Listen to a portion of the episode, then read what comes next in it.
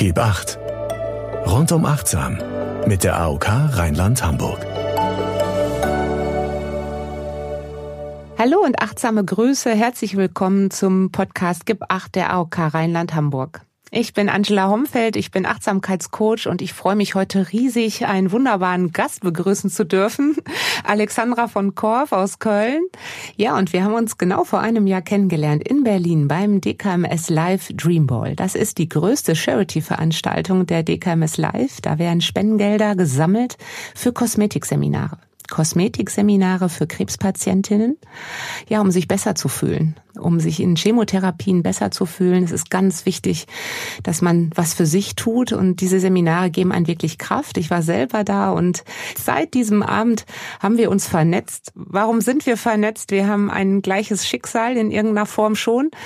Ähm, wir haben beide relativ früh die Diagnose Brustkrebs bekommen. Wir haben zwei kleine Kinder da gehabt und äh, uns ist durch diese Diagnose eigentlich unser altes Leben ja weggeflogen sozusagen. Und äh, wir haben uns zurück ins Leben gekämpft. Und deswegen freue ich mich hier, dich heute, liebe Alexandra, begrüßen zu dürfen. Deine Diagnose ist zwei Jahre her. Wie geht's dir heute? Herzlich willkommen.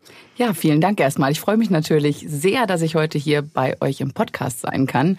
Und äh, genauso sehr freue ich mich auch, dass wir uns wiedersehen, weil wir wirklich gleich direkt auf einer Wellenlänge waren. Nicht nur durch die gleiche Diagnose, glaube ich, sondern auch durch einen ähnlichen Ansatz und vielleicht ein ähnliches Mindset, ähm, was so Yoga, Meditation, Achtsamkeit angeht. Genau. Und ja, den Blick auf die positiven Dinge, dass wir versuchen wirklich, ja, die Krankheit, so schrecklich sie war, auch als Wink zu sehen und wirklich Dankbarkeit und Wertschätzung fürs Leben zu finden oder auch immer wieder für sich selber sozusagen auch ähm, ja zu fühlen. Ja, mhm. man hat einfach seine Prioritäten dann ein bisschen geändert und plötzlich äh, weiß man einfach, was wichtig ist im Leben. Ne? Und auch auf sich selber zu achten gehört ja auch dazu. Genau. Und das Thema Achtsamkeit haben wir heute hier im Podcast. Und meine Frage ist, wie ähm, lebst du die Achtsamkeit heute? Jetzt so zwei Jahre nach der Diagnose. Es ist schon etwas Zeit vergangen. Du bist sehr aktiv und du hast ja diesen eigenen tollen Podcast. Erzähl ein bisschen darüber. Ja, äh, meine Brustkrebsfreundin Paula und ich, wir haben einen Podcast, der heißt Zwei Frauen, zwei Brüste.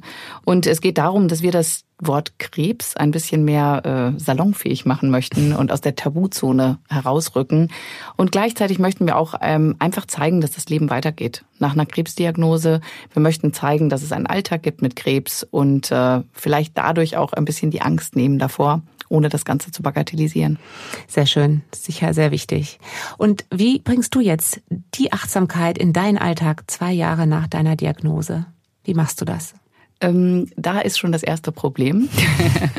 ich versuche die Achtsamkeit täglich in mein Leben zu bringen, aber ich glaube, das weiß jeder sehr gut, dass wenn man halt zwei kleine Kinder hat und einen Job und natürlich auch diese Krankheit noch im Nacken. Ich habe äh, ja, ich nenne es immer so ein bisschen die Nachbeben des Brustkrebs. Ähm, anderthalb Jahre Therapie mhm. gehen halt auch nicht spurlos an einem vorbei. Nein. Ich habe immer noch damit zu tun.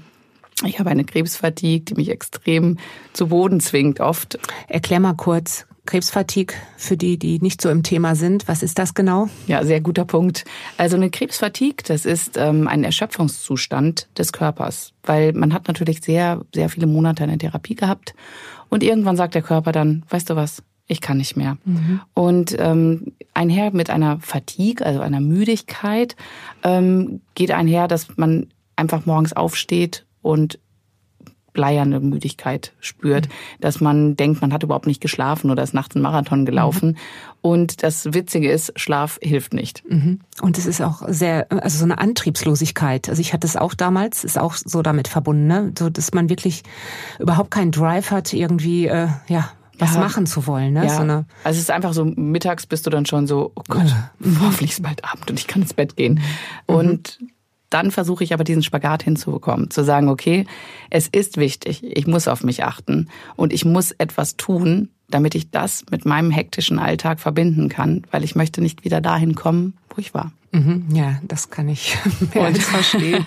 und, und deswegen ja. ist es halt, ist es halt, äh, ist es halt der tägliche Spagat eigentlich. Also ich versuche zu meditieren. Ich versuche das täglich zu machen und ich sag's direkt, Sehr gut. schaffe ich nicht. ja, ja, was hält dich ab? Ne? Das ist ja, Ja. immer so der Klassiker. Also das höre ich auch immer. Ich will immer und ich muss. Ja, ne? ja. Also müssen ist ja auch immer so ziemlich viel Druck drin. Ja. Aber ähm, dann kommen doch wieder irgendwelche Alltagsdinge, irgendwelche To-Dos und dann ist der Tag wieder vorbei und dann kriegt man sogar noch ein schlechtes Gewissen, weil man nichts für sich getan hat. Daher die Frage, was hält dich ab? Sind es die Kinder? Sind es, äh, ist es der Job? Du bist wieder eingestiegen in deinen Job oder woran liegt's eigentlich? Oder ist es der innere Schweinehund? Es ist, ähm, ich glaube, es ist ein Mix dieser ganzen Sache. Also ich glaube nicht, dass ich jetzt einen Punkt da festmachen könnte Mhm. und das wär's, sondern es ist mal, dass ich eine schlechte Nacht hatte und ähm, ich nehme mir vor, vor den Kindern aufzustehen und dann sind die vielleicht einfach mal um 6 Uhr wach Mhm. und dann ist kein vor den Kindern mehr. Oder ich versuche, sage dann, okay, dann mache ich das halt abends, bevor ich ins Bett gehe, aber dann bin ich so müde. Sowas natürlich schon. Aber ich versuche mit einem Journal. Ähm, Super. Mich, also ich mache ein Bullet Journal. Das ist ähm, wie so ein Achtsamkeitstagebuch für mich, wo ich einfach reinschreibe, was die Woche passiert, was den Monat passiert, aber wo ich auch an verschiedenen Stellen mich einfach selber tracke und versuche da mich immer daran zu erinnern. Ich gebe mir sozusagen kleine Sternchen, wenn ich meditiert habe, so als kleines Reward-System. Belohnung. Genau. Mhm, sehr schön. Und ich merke ja auch selber, dass es mir gut tut. Ich habe äh, gerade einen 40-Tage-Challenge, Meditations-Challenge angefangen, äh, den ich jetzt äh, morgen dann wieder anfangen muss. Muss, wollte- muss, muss. Naja, gut, was Ja. heißt muss, aber Ja. ne, ich sage ich sag halt, ich möchte 40 Tage am Stück meditieren. Und äh, wenn ich das halt nicht erreiche, dann fange ich halt wieder von vorne an. Und das ohne schlechtes Gewissen. Und äh, deine Kinder sind ja auch noch sehr klein. Ja. Akzeptieren die das? Lassen dich die da in Ruhe? Also kann, darfst du dich zurückziehen Also zu Hause? ich, äh, ich mache es so, dass ich mittlerweile mit den Kindern meditiere. Es ist ganz lustig eigentlich. Ich sage dann, okay, wir setzen uns Ach, wie schön. hin. Wenn ihr wollt, könnt ihr das mitmachen. Die sind drei und vier. Also sie meditieren nicht wirklich, aber, aber sie sitzen dabei und sie atmen auch ein bisschen. Komm zur Ruhe. Genau, ich mache dann äh, so eine kleine Musik an und da gibt's einen Gong am Anfang und einen Gong am Ende. Und das kennen sie jetzt schon. Und das ist ganz süß eigentlich. Und ich versuche halt, wenn sie dann sagen, "Mm, Mama, dass sie dann einfach zur Seite gehen, ein bisschen spielen. Und ich versuche dann in der Meditation zu bleiben. Ich glaube, das ist am, am praktikabelsten, weil sonst habe ich das immer versucht halt ohne die Kinder. Aber manchmal ist ja auch so am Wochenende sind sie halt immer da. Was soll ich denn machen? Ja, und ich glaube, das ist auch ganz wichtig, gerade beim Thema Achtsamkeit, dass man versucht, das echt in, in den Alltag reinzubringen. Also nicht, äh, man muss nicht in ein Studio gehen, man, man kann es wirklich zu Hause, Ja. ähm, dass man es in den Alltag integriert. Ne? Da bin ich auch ein Fan von. Und äh, weil wir wenig Zeit haben, dass wir es irgendwie versuchen, zwischendurch zu machen. Und ich finde es auch für die Kinder schon schön. Also das überträgt sich ja. Ich meine, deine Kinder Fall. werden spüren, Meditation heißt ja so, sich besinnen auf, also dass man so zu sich kommt und die Energie, denke ich mir, strahlst du dann auch aus. Und ja, ich finde es auch für Kinder sehr, sehr angebracht. Und wir machen ja auch hier bei der AOK Rheinland-Hamburg auch neuerdings äh, was für Kinder, meditatives Übungen, um runterzukommen, deswegen, ach, herrlich, ich finde das schön, Ja, also die, meine Kinder kennen es wirklich auch seit klein auf, ähm, weil ich bin am Ende meiner Chemotherapie bin ich nach Bali geflogen, um nur ich ganz alleine ohne Kinder. Ich wollte meditieren, ich wollte Yoga machen, ich wollte meinen Körper reinigen.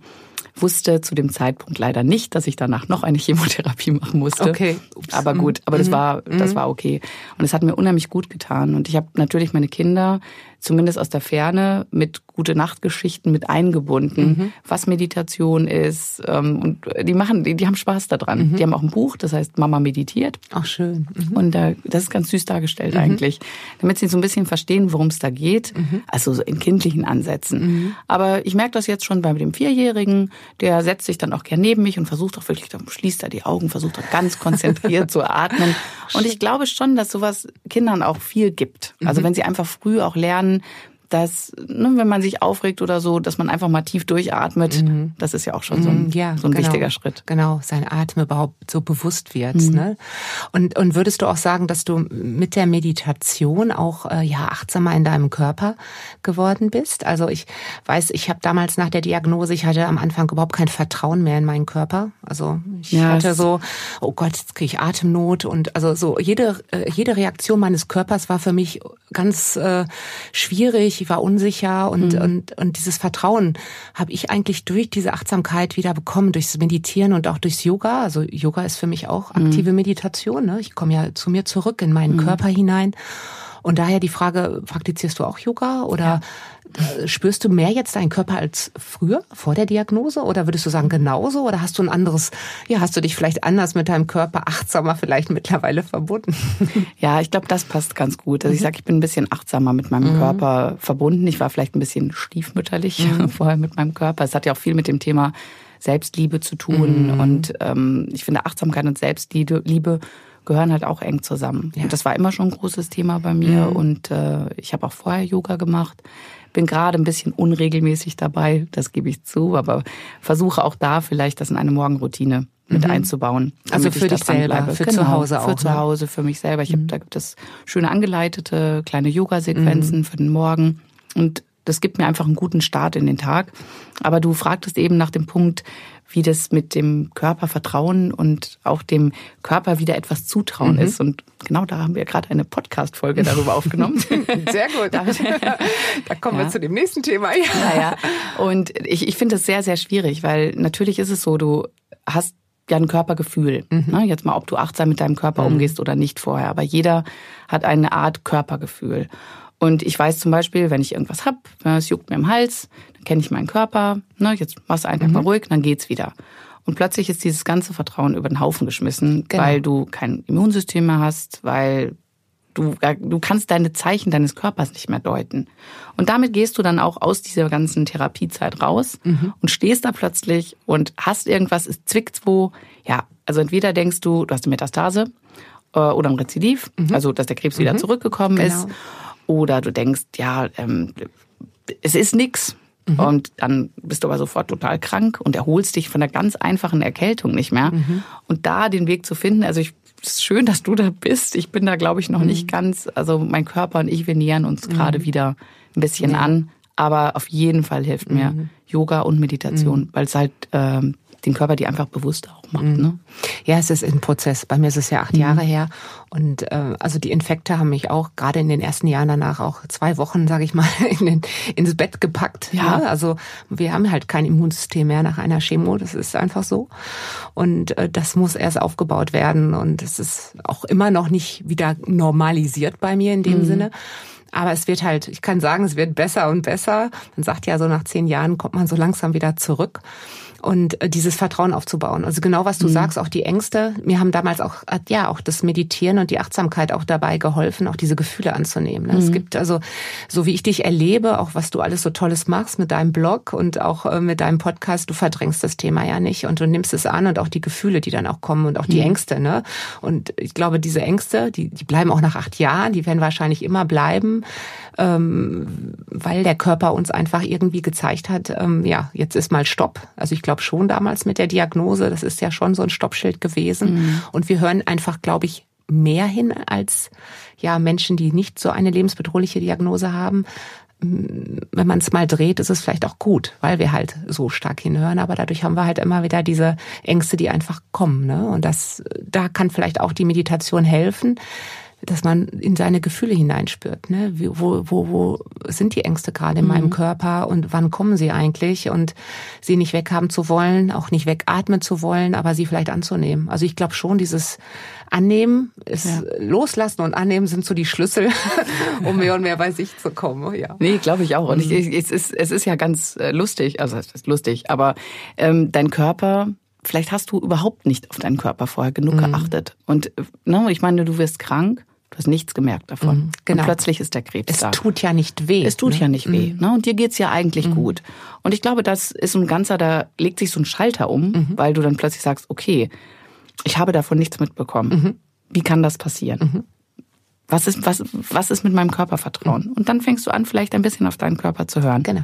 Und das ist was, was ich auch mitgenommen mhm. habe daraus. Ja. Dass ich einfach auf mich acht geben muss mhm. und auf meinen Körper und den nicht einfach, ja, ich sag mal so, ähm, ausnutzen darf. Ne? Mhm. Es, ist, es ist keine endlose Ressource, sondern ich muss genau. mich um meinen Körper auch kümmern. Dieses Bewusstsein dafür. Also mhm. so, so schlimm die Diagnose ist, ich finde, das ist sogar ein Geschenk. Ich sehe das schon so bei mir auch, weil ich achte da so drauf, dass ich da durch wirklich das, dieses Bewusstsein dafür, ich habe es vorher auch Wirklich. Ja, äh, ja. Überhaupt nicht, mir war es nicht bewusst, dass dieser Körper dieses Geschenk ist. Und ich signalisiere das auch bei meinen Kindern, also auch in der Familie, wenn ich auch merke wieder, also auch ich habe noch Stress, ähm, dass ich mich dann zurückziehe. Ich gehe ja. dann wirklich auf meine Matte, ich meditiere dann, ich komme zu mir und versuche dann auch zu atmen und wieder so die Kraft zu finden mhm. und auch ja auch Nein zu sagen. Das ist ja auch so ein schönes Thema, ja. ne? Oh ja, auf jeden Fall. Unser Umfeld, also dein Umfeld, äh, du bist eine Powerfrau. Du warst wahrscheinlich äh, auch früher schon eine Powerfrau, wahrscheinlich noch mehr. Und ähm, also ich kannte das Wort Nein früher gar nicht. Ich habe mhm. es wirklich versucht, allen recht zu machen. Klassiker bei uns Frauen, ja. berufstätige Mütter, sag ich mal.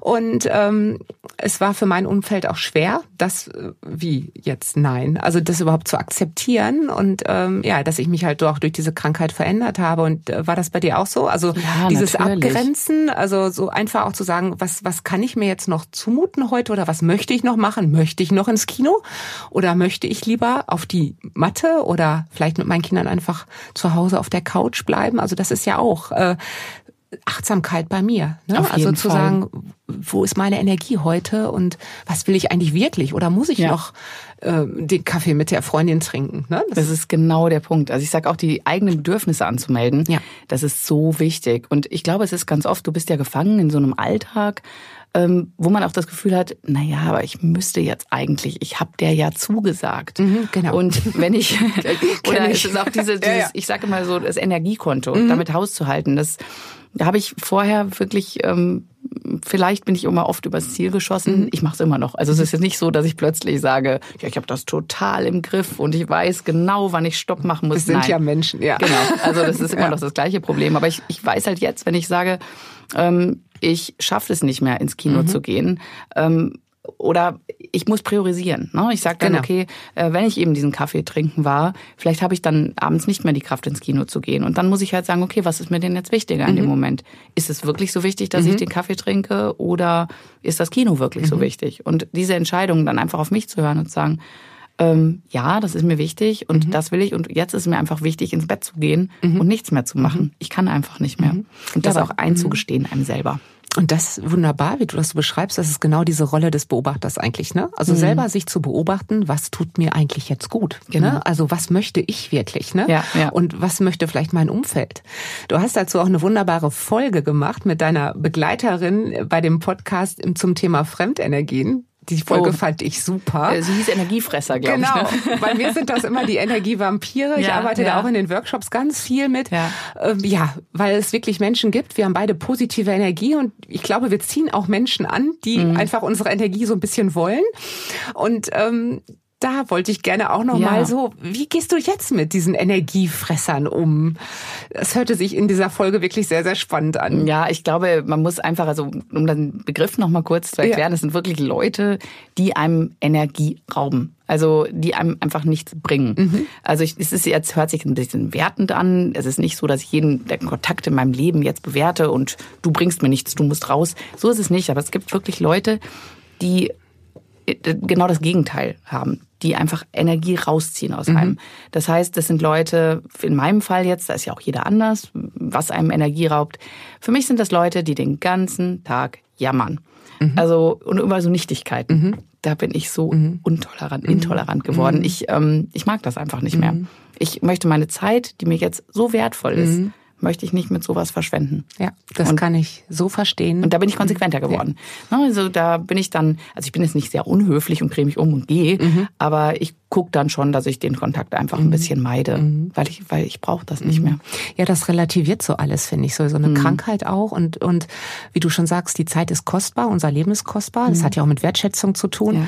Und ähm, ich glaube, da fehlt einem dann häufig das Verständnis, äh, wenn sich dann Menschen über so Kleinigkeiten wieder aufregen, in ihrem Tunnel sind und das dann auch gerne dann auch noch fünfmal erzählen wollen oder zehnmal. Und ich glaube auch so, ja, nochmal Thema Kaffee mit Freundinnen zu überlegen, tut mir die gut. Ne? Also mhm. Äh, dieses, also was ich immer so mitbekomme, ist, wenn ich mit Menschen arbeite zum Thema Achtsamkeit, die nehmen irgendwann dann so wahr, ach, ich merke mittlerweile, wenn ich zu der und der Freundin gehe oder zu dem und dem Freund, ich komme immer wirklich total kaputt nach Hause. Und das war denen vorher gar nicht bewusst, mhm. weil sie jetzt mehr in dieser Rolle der, des Beobachters gekommen sind, so, so wahrgenommen haben, ja, dass, dass, dass da wirklich Energie gezogen wird mhm. und dass da halt immer nur das Negative besprochen wird und über Probleme und auch sehr einseitig, ne? Mhm. Und da, und da verändert sich schon. Das heißt ja nicht, dass man ja halt die Kontakte komplett canceln soll. Aber ich glaube, gerade Zeit ist wertvoll. Wir haben alle nicht so viel, gerade als Mütter, ähm, dass man vielleicht wirklich auch schauen soll, wer tut mir eigentlich gut? Und mit ja. wem bin ich denn gerne zusammen? Und wer gibt mir eigentlich diese Energie? Und und äh, ja und das ist halt komme ich nach dem Kaffee nach Hause und habe ich noch Energie für den Abend, ne, für meine Kleinen? Oder bin ich dann doch eher so, wo ich so denke, ich könnte jetzt ins Bett fallen? Und wenn man das halt mehrmals macht, das glaube ich schon, dass da auch die Achtsamkeit so ja helfen kann zu beobachten, wer im Umfeld tut mir eigentlich gut. Und das verändert auch. Und ja. diese, ich, ich ähm, treffe ja auch immer viele Krebspatientinnen und die wieder zurück ins Leben gekommen sind,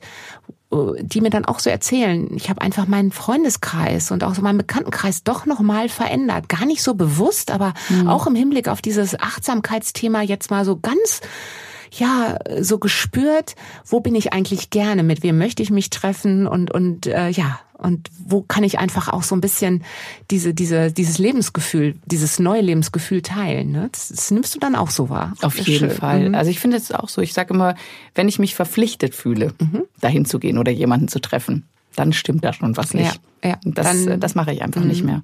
Und früher hätte ich solche Kaffee trinken Dates, ach, ich habe die jetzt schon lange nicht gesehen, dann musst du mal wieder mm, hin. Mm. Ähm, das mache ich nicht mehr. Mm. Nee, das mache ich auch nicht mehr. Und das ist halt dieses Nein sagen, ne? Mm. was wir vorher vielleicht nicht, nicht so konnten. konnten. Nicht konnten.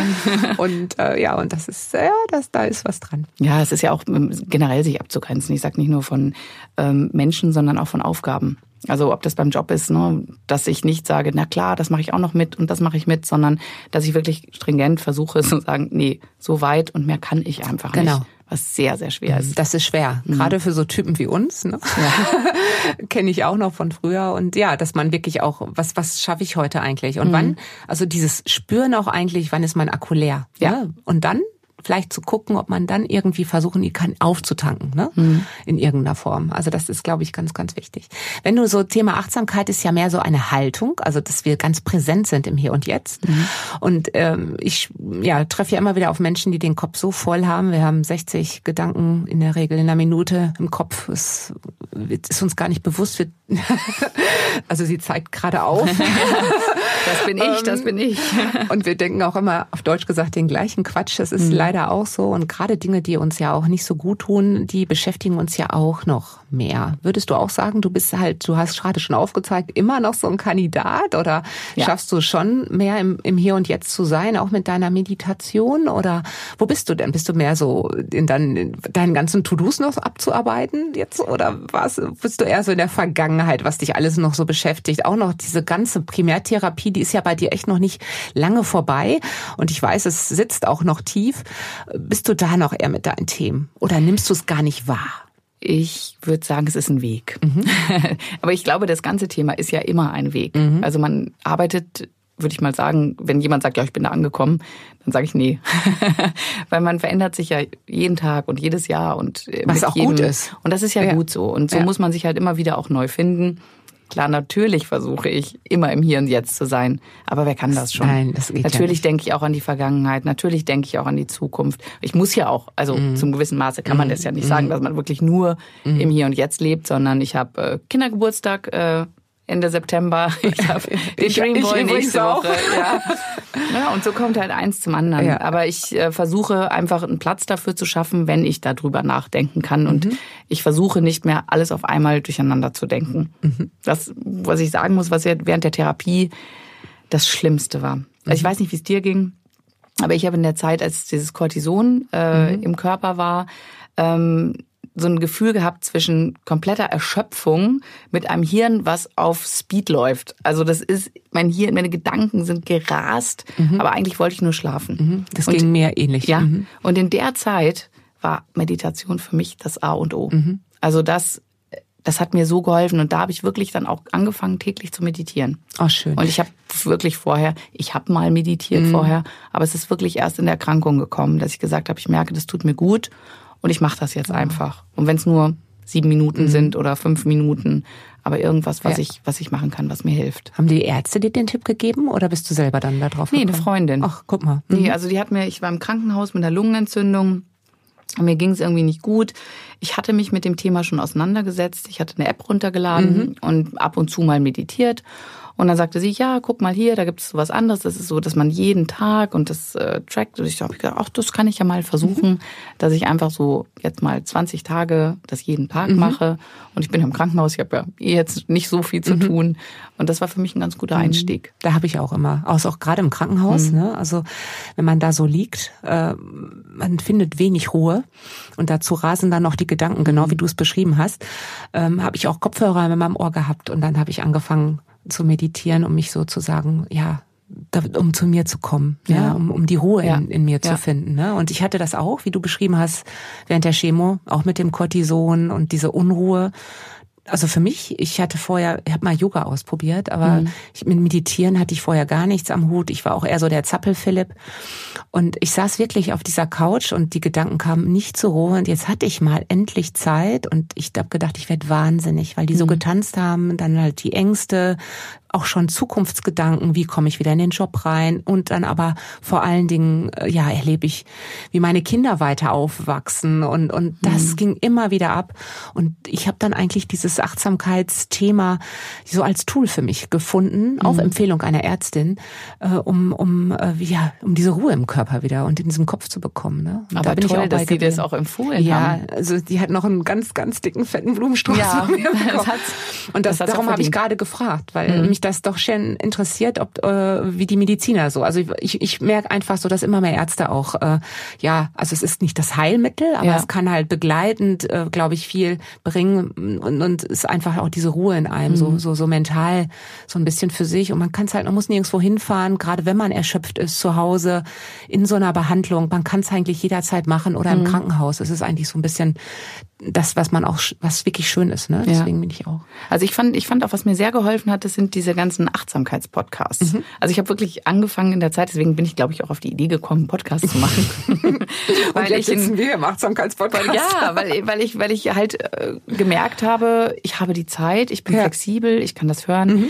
Ich habe Anfang der 2000er Jahre habe ich schon mal ein bisschen Podcasts mhm. gehört, aber das ist ja jetzt noch mal was ganz mhm. anderes und ich habe halt für mich gemerkt, ich kann da wirklich auch ein bisschen so Persönlichkeitsentwicklung, diese Sachen, an diesen mhm. ganzen Themen habe ich plötzlich jetzt Zeit durch mhm. die Krankheit mhm. daran zu arbeiten und an mir zu arbeiten und das es ist unheimlich schön. Also mhm. ich bin in keiner Weise bin ich dankbar für diese Krankheit und das Nein, würde ich um auch Gottes nie Willen. um Gottes Willen. Es ist äh, potenziell tödliche Krankheit. Ich wollte sie im Leben nicht haben. Mhm. Aber das ist ein, ein positiver Aspekt, der mit einhergegangen mhm. ist mit mhm. dieser schlimmen Krankheit. Mhm. Und da, da freue ich mich sehr drüber, dass es das in meinem Leben gibt jetzt. Mhm. Und sich so selber damit auch Zeit für sich, ne, wie du beschreibst. Also eigentlich äh, schenkst du dir dadurch Zeit für dich in irgendeiner Form und setzt dich mit dir selber mehr auseinander, so wie ich das auch tue.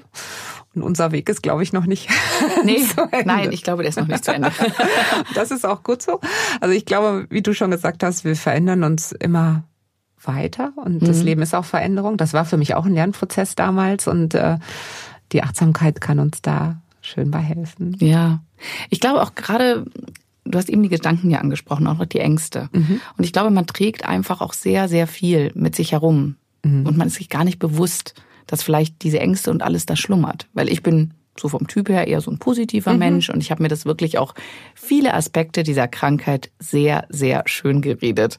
Und habe mir gesagt, nee, alles ist gut, ähm, ist ja nur Brustkrebs. Ne? Ach echt? Ja, du am Anfang, mhm. ich habe gesagt, es wäre ein Warmduscherkrebs. Oh je, also schöne also, Verdrängung. Das, total, ne? total. Also Bloß das, nicht zulassen. Genau, mhm. genau. Und, das, und immer noch die Power, starke Powerfrau sein. Genau, genau. So, Brustkrebstherapie, mhm. das machen wir jetzt auch noch gerade noch schnell mit. Und bei mir war der Wendepunkt wirklich, also nicht durch die, ich habe angefangen mit den ganzen Meditationen, aber nach der Chemo, als ich dann auf Bali saß und wirklich jeden Tag meditiert habe und Yoga gemacht. Mhm. Und ich habe damals halt auch in den Blog geschrieben, ich glaube, ich habe jeden Tag geschrieben, war bei der Meditation, habe geweint. Habe geweint, war beim Yoga, habe geweint. Und dass alle, alle Leute, die mir gefolgt sind, sagen so, du heul, Susi, wie geht's dir denn? Aber da ist alles rausgekommen. rausgekommen. Mhm. Und das hat so, so gut getan. Und ich glaube, das ist auch ganz wichtig, weil Ähm, am Anfang habe ich immer gedacht, dass wenn man meditiert, dann darf man nichts denken. Und das ist es ja nicht. Nein. Weil dann versuchst du, also das ist ja wie diese so, denken Sie nicht an das rosa Schweinchen. Mhm, genau. Ähm, ne? das, also Klassiker. du kannst ja nicht nicht denken.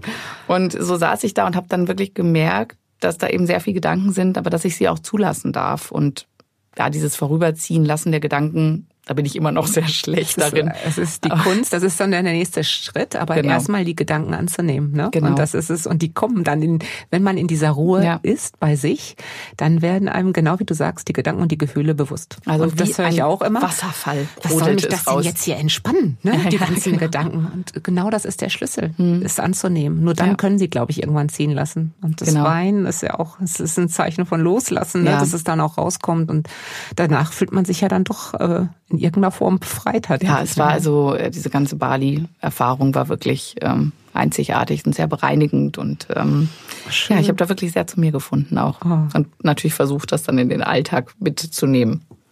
Das hört sich gut an. Oh, ja, ich glaube, da nee, muss ich auch auch sehr schön. Ich muss, da, ich muss da unbedingt auch wieder hin. Also ich habe wirklich so Bali-Sehnsucht, weil es einfach so perfekt war. Sehr schön. Hör mal, vielen Dank, dass du heute hier warst. Ich freue mich, dass ich dich sehen konnte, dass wir dieses wunderbare Gespräch hatten über die Achtsamkeit. Ich wünsche dir alles Liebe, alles Gute. Wir bleiben auf jeden Fall vernetzt und im Kontakt. Und ich sag, ja, liebe Alexandra, bis bald. Ja, vielen, vielen Dank, dass ich heute hier sein durfte. Es hat mir wirklich großen Spaß gemacht. Gib acht. Rundum achtsam mit der AOK Rheinland-Hamburg.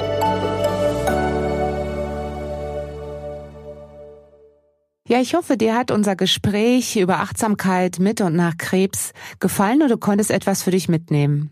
Noch mehr Achtsamkeit findest du auf dem YouTube-Kanal und auf dem Instagram-Kanal der AOK Rheinland Hamburg und auf vigo.de, das Gesundheitsportal. Bis dahin, schenk dir Achtsamkeit, gib Acht auf dich, deine Angela Homfeld.